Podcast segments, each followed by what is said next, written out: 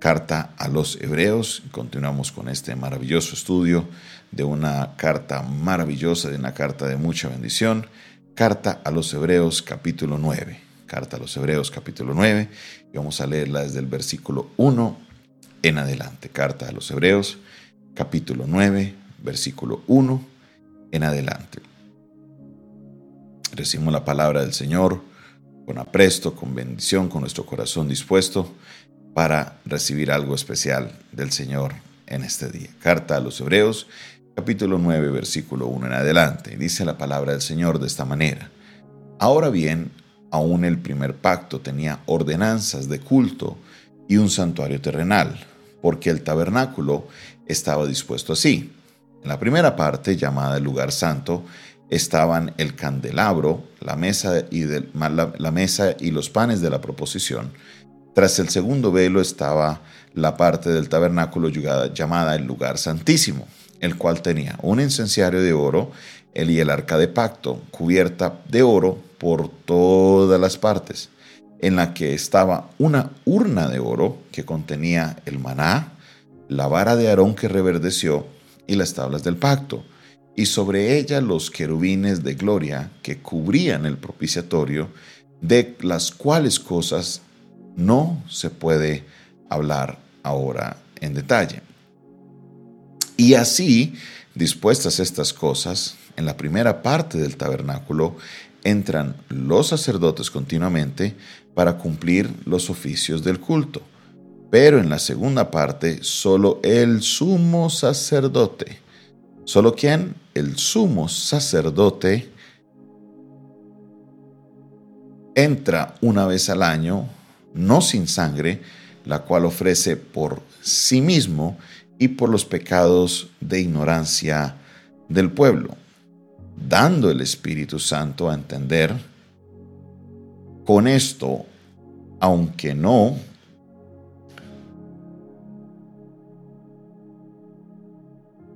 aunque no se había manifestado el lugar el camino, perdón, al lugar santísimo, entre tanto que la primera parte del tabernáculo estuviese en pie, lo cual es símbolo para el tiempo presente, según el cual se presentan ofrendas y sacrificios que no pueden hacer perfecto en cuanto a la conciencia al que practica ese culto, ya que consiste solo de comidas y bebidas diversas, abluciones y ordenanzas acerca de la carne impuestas hasta el tiempo de reformar las cosas.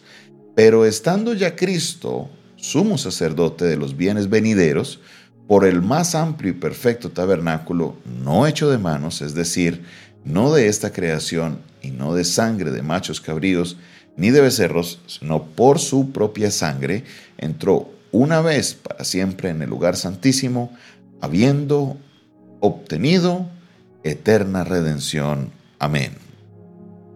Aquí vamos a entrar en algo maravilloso de lo que es el contenido de la carta a los hebreos. Y es que el autor de la carta a los hebreos ahora entra a los elementos que se encuentran en el tabernáculo, haciendo puente entre el antiguo pacto y el pacto nuevo. Entonces ahora hace una comparación entre el tabernáculo de Moisés y lo que sería el nuevo pacto de Jesús. ¿Por qué esto es importante? Porque en el pacto antiguo, el sumo sacerdote debería presentar sus ofrendas ahí, no en ningún otro lugar. No solo el sumo sacerdote, sino que todos los sacerdotes podían ser partícipes de todo, menos del lugar santísimo. Todo lo que pasaba en el, lugar, en el atrio, en el lugar santo, habían sacerdotes designados para cada área, podía entrar cualquier persona, pero en el lugar santísimo solamente podía entrar el sumo sacerdote, tenía que entrar haciendo un sacrificio por sus propios pecados y solamente podía entrar una vez al año. No más.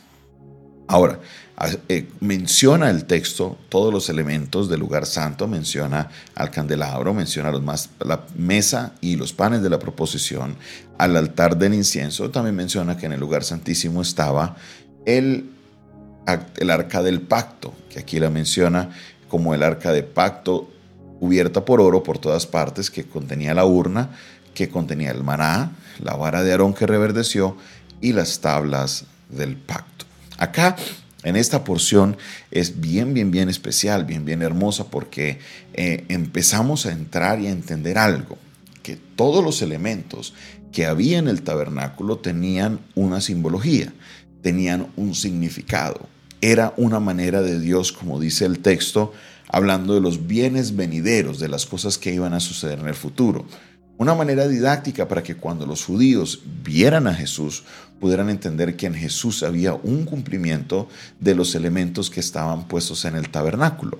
Esto es algo bien, bien, bien especial, eso es algo bien maravilloso. ¿Por qué razón? Porque era una manera en la que Dios había introducido los conceptos de la obra que haría Jesús.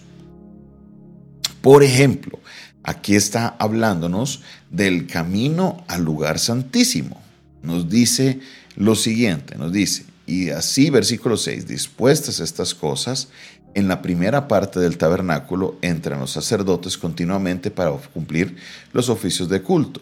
Pero en la segunda parte, solo el sumo sacerdote una vez al año, refiriéndose al lugar santísimo, no sin sangre, la cual ofrece por sí mismo y por los pecados de ignorancia del pueblo. En otras palabras, aquí lo que está explicando es que el sumo sacerdote cuando entraba al lugar santísimo tenía que hacer un sacrificio, tenía que derramar sangre, porque bien nos dice en la ley que no hay perdón de pecados si no hay derramamiento de sangre. No hay perdón de pecados si no hay derramamiento de sangre. Entonces, tenía que primero derramarse sangre él por él mismo, porque el sumo sacerdote tenía que entrar sin pecado ante el lugar santísimo y tendría que ofrecer también sacrificio por los pecados del pueblo tanto los que se estaban cometiendo como los que se estaban haciendo o lo que se habían hecho por ignorancia. Versículo 8. Dando el Espíritu Santo a entender con esto que aún no se había manifestado el camino al lugar santísimo, entre tanto que la primera parte del tabernáculo estuviese en pie, lo cual es símbolo para el tiempo presente, según el cual se presentan ofrendas y sacrificios que no pueden hacer perfecto en cuanto a la conciencia al que practica ese culto, ya que consiste solo de comidas y bebidas y de diversas abluciones y ordenanzas acerca de la carne impuestas hasta el tiempo de reformar las cosas. ¿Impuestas hasta cuándo? Hasta el tiempo de reformar las cosas. Aquí nos está diciendo lo siguiente, todos los rituales que se hacían antes no hacían perfecto al ser humano ¿Por qué? Porque si lo hicieran perfecto, no habría necesidad de estarlos ofreciendo constantemente. No habría necesidad de estar yendo cada vez, una vez al año, esos sacrificios. Si fueran perfectos, una vez que se haga, ya es suficiente. Eso hubiera sido la perfección del, del antiguo pacto. Pero eso era una sombra, era una manera de enseñarle lo que iba a suceder con Jesús. ¿Por qué? Porque Jesús, cuando viene con, a traer el nuevo pacto, él es el sumo sacerdote de un tabernáculo que vendría después, que sería más perfecto. ¿Por qué? Porque no sería un tabernáculo hecho de manos, no sería un templo hecho de manos, no sería algo construido por mano humana, sino que sería algo que vendría directamente desde el cielo, una construcción perfecta de parte de Dios, no lo que vio un hombre de lo que sucedería, sino en realidad el tabernáculo que está arriba en el cielo, donde se entraría una vez y para siempre en el lugar santísimo, ¿quién? Nuestro sumo sacerdote, Jesús. Él no ofrecería por su pecado porque Él fue perfecto, Él solamente ofrecería por nuestros pecados. Él no ofrecería un animal, sino que ofrecería su propia sangre. Esto es algo maravilloso, maravilloso, algo poderoso. Porque al Jesús entrar al lugar santísimo y abrir ese camino que antes no existía, no solamente Él abre camino, sino que nos deja un camino abierto. No solamente Él entra haciendo camino, sino que al hacer camino nos deja el camino abierto para que nosotros podamos entrar al lugar santísimo también. Oiga, qué excelencia hay en este nuevo pacto. Qué maravilloso es lo que vemos en este nuevo pacto. ¿Por qué? Porque el nuevo pacto trae unas promesas superiores. El nuevo pacto trae bendiciones superiores. Nuestro, nuevo pacto no tiene que estarse ofreciendo constantemente los sacrificios, es lo que nos está diciendo el texto, porque los sacrificios son cosas que no nos hacen perfectos. Ahora, ¿Qué hizo Jesús? Jesús se ofreció a sí mismo, una vez y por todas. Ya no hay que estar haciendo sacrificios todo el tiempo. Ya no hay que estar levantando sacrificios. Y eso es lo que nos expresa la siguiente parte del texto, que la estaremos retomando el día de mañana, porque nos dice el versículo 13, porque si la sangre de los toros y machos cabríos y las cenizas de la becerra rociadas a los inmundos santifican para la purificación de la carne, cuanto más la sangre de Cristo, el cual mediante el Espíritu Eterno se ofreció a sí mismo sin mancha a Dios, limpiará vuestras conciencias y de obras muertas para que sirváis al Dios vivo. Aleluya. Qué maravillosa es este nuevo pacto. Entonces, esto es algo muy, muy, muy especial. ¿Por qué? Porque usted como ser humano tiene una, una manera mejor en la que Dios puede tener, usted puede tener esa conexión con Dios. Qué bendición. Esto es algo poderoso, esto es algo sobrenatural. ¿Por qué? Porque mire, imagínese esto. Imagínese que usted todavía tuviera que hacer un sacrificio una vez al año, que cada vez que usted eh, se acercara a la iglesia tuviera que llevar un sacrificio, que cada vez que usted, que usted se mantuviera en ese pacto que constantemente que estar haciendo ofrendas. Usted no podría participar de ese nuevo pacto. Mantendría usted en este pacto antiguo con una ley que el mismo pueblo Israel ya la había invalidado ese compromiso. Pero ahora en este nuevo pacto, nuestro mediador Jesús trajo un mejor pacto para nosotros y esto es maravilloso. Y a la misma vez es un compromiso grande. Porque muchas veces el ser humano quiere apegarse todavía al viejo pacto. Y no, Jesús no vino a abrogar, no vino a anular la ley, Él vino fue a cumplirla.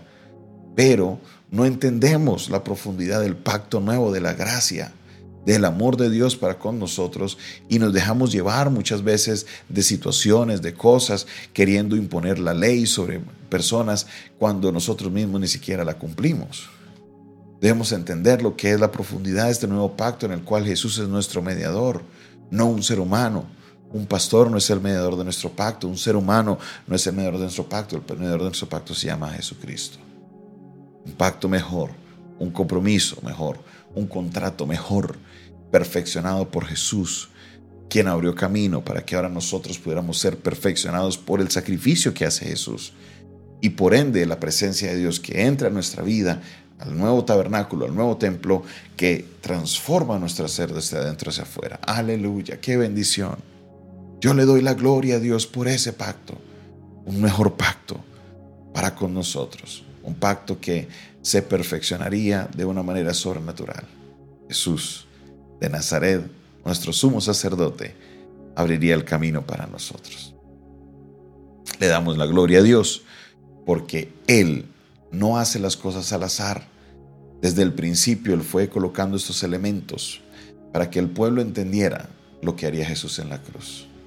Ahora es importante que tú entiendas la obra de Jesús en la cruz. Ahora entienda que es importante que tú estudies y conozcas lo que hizo por ti Jesús. No podemos quedarnos en ignorancia. No podemos quedarnos a oscuras. No podemos solamente quedarnos con el mensaje sencillo con el cual empezamos a comprender lo que hizo Jesús, pero comprender a profundidad por qué era necesario que Jesús pasara por todo lo que Él pasó. No fue en vano. No fue en vano. Todo fue porque había que cumplirse unos elementos. Y esos elementos los encontramos en la persona de Jesucristo. Gloria y honra a nuestro Dios. Entrégale tu vida a Él, pégate a Él, aférrate a Él, nuestro sumo sacerdote, porque Él será quien transformará tu vida. Gracias te doy, Señor, en esta hora por tu palabra. Gracias, Dios, porque podemos comprender lo que hiciste por medio de Jesús. Podemos entender la obra maravillosa que hiciste por medio de Él. Hoy entregamos nuestra vida a ti. Hoy consagramos nuestra vida a ti. Y entendemos que el, sacrificio de Jesús no solamente nos purifica de pecados, sino que perfecciona un pacto al cual yo necesitaba para poder estar en tu presencia. Te pido, Dios, en esta hora, que seas abriendo las ventanas de nuestro entendimiento para comprender toda esta obra maravillosa, para comprender todo esto que hiciste por nosotros. Gracias. Gracias, gracias, muchas gracias. En el nombre de Jesús. Amén, amén y amén. Esta fue una producción del Departamento de Comunicaciones del Centro de Fe y Esperanza, la Iglesia de los Altares, un consejo oportuno en un momento de crisis. Se despide de ustedes su pastor y amigo Jonathan Castañeda, quien les bendice en este día maravilloso y les invita para que usted eh, comparta este video, comparta este audio.